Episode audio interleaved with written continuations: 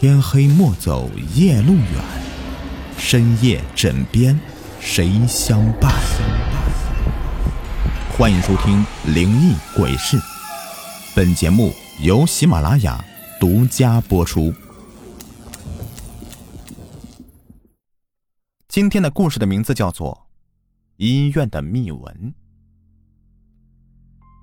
我现在在我们省中医院的针灸科工作。关于医院的秘闻特别多。九十年代，我们那所医院妇产科出了一场医疗事故，母亲是难产大出血。当时医疗条件和技术不是特别的先进，导致母亲和婴儿双双殒命。当时的院长和主治医师啊，因为这个事承受了很大的压力，老院长提前内退，主治医师也被调离了工作岗位。进到后勤部门工作。参与那台手术的医师、护士每天晚上都会做噩梦，厄运连连。尤其是晚上，在那间手术室总会有人看到有人影在走廊里面来回走动。还有一个地点是在太平间附近，有时候还会看到一个女子在太平间附近那棵桑树上。抱着孩子，在梳头。后来又过了两年，当时的主治医师被调回到科室。在某个晚上值班的时候，他临时去查房，路过手术室，就看到了那对在他手上面丢掉性命的母子，在手术室门口哭泣呢。他当时就吓疯了。再后来，那医院呢就把那栋楼给拆掉了。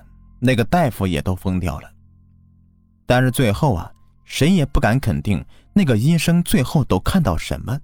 这一切也许是真的，也许是个传闻呢。最近呢，这个传闻又开始风一样的传开了。哎，你们听说过这个传闻吗？哎呦，别在医院里面说这个啥，好恐怖的。这有什么呀？当初医院都拆掉重建了。刘丽丽是医院的女护士，现在呀正在实习阶段。小姑娘对一切都好奇的很呢，特别是医院的这些传闻。只见她嘿嘿一笑，对几个女护士说道：“哎，今晚我值班，反正晚上闲着也是闲着，要不我们玩玩通灵游戏吧，把当初那对母子给召唤出来。”胡来，这个是医院。我冲他嚷了一声，他没有说话了。我走以后呢，他冲我吐吐舌头，表示不满。天渐渐的黑了下来，天空上厚重的乌云给人一种压抑之感。今晚是我值夜班，医院病房还有一些病人，其实晚上基本上没什么事的，都有护士看着。夜晚，我站在窗口边上，点上一根烟，遥望着黑夜。这夜天上没有月亮，只有少许几颗星星挂在夜空中，那感觉就像是天空上扎了一个口子，星光从漏洞里面射出来。夜色下，医院的梧桐树失去了立体感似的，薄薄的树叶如同剪纸。随着风轻舞着。这时候，我竟然在梧桐树下看到一个人影，好像还是个女人，朝着我的方向直直的凝视着我。这个眼神看得我是浑身不自在，心想是谁呢？等我低下头往下看的时候，树下什么都没有，只有唰唰的一阵风声扫过。当时我脸上并没什么表情，实际上我心里早就毛了。我在医院里面工作这么多年了，怪事我不是没有经历过。就比如说在医院里常说的故事——花棉袄，就是说，住在医院的一位老太太做了一个梦，梦见两个长得磕碜的人，尖嘴猴腮的抬着一口黑皮箱子，见人就问要不要花棉袄。老太太看着这两人长得是贼眉鼠眼的，感觉他们不像什么好人，就摇头说不要，然后啊就躺下没理了。他躺下以后，听到那两人呢又把箱子抬到他旁边的一个病床，问另外一个老太太说：“你要不要花棉袄？”老太太听后啊，说：“我要要。”再然后呢，老太太就睡着了。不过，第二天，旁边病床那个老太太就已经死了。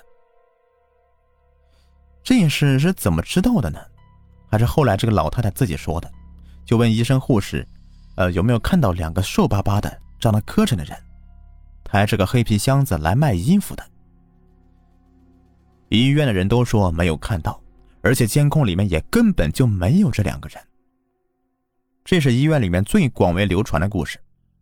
除此以外呢，还有很多奇怪的传闻，都已经不是密室了。而且要死的人呢，是能够看到那些不干净的东西的。一想到这里啊，我心中就特别发毛了。这天晚上，刘丽丽值班，不过晚上也没什么事了。要说啊，这姑娘胆子可真大，又提议说玩什么通灵游戏。不过，其他几个护士胆子很小，这游戏呢也玩不起来。接下来，丽丽说要上厕所，就离开岗位了。哼，你们不跟我玩，那我就自己玩。刘丽丽早就准备好了一个红外线的温度仪器，这个设备是专门用来探灵的，只要手里面拿着红外线温度仪器，就能探到周围的温度。当某一个地方温度急剧下降，就说明那个地方是有灵异存在的。刘丽丽就踩着小碎步来到了停尸房外，不断的来回走走停停。不过温度仪器上始终保持着十六七度。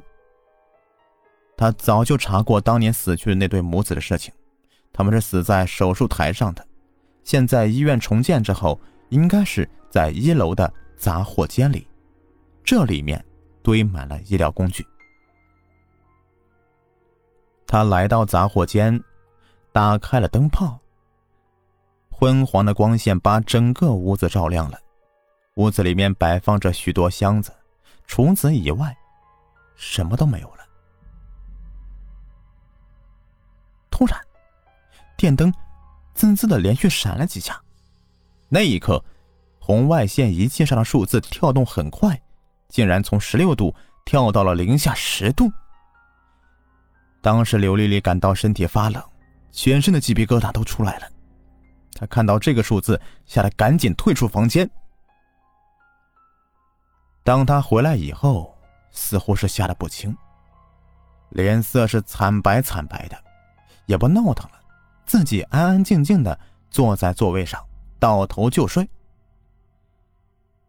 夜晚我值班过来查询的时候，我还专门看了一眼这个小姑娘，就怕她真的闹出什么事来。好在呀，她没有闹腾，不然大晚上整出什么事来也挺吓人的。这大概三四点钟的时候吧，有一个病人发病了，需要输液。不过液体呢在库房，因为今天晚上是我值班嘛，所以说我就喊上了刘丽丽去库房。当我们从库房拿完东西以后。就准备坐电梯。当时进来一个小孩子，几岁的模样吧。我当时还心想呢，这大半夜的怎么会有小孩呢？应该是某个病人的家属，就没有多想。就在我们准备出门的时候，小男孩就说话了：“这姐姐身上怎么还背着一个人呢？不累吗？”刘丽丽当场就吓得崩溃了，而我也吓得脸都白了。等我们再回头一看，那小孩也消失不见了。这一次之后啊，刘丽丽生了一场大病，看医生都不见好。直到后来呢，我和丽丽在库房门口给当初那对死去的母子烧了点纸钱，她的病也好了，这件事呢也算了结了。好了，这故事呢就说完了，感谢你们的收听。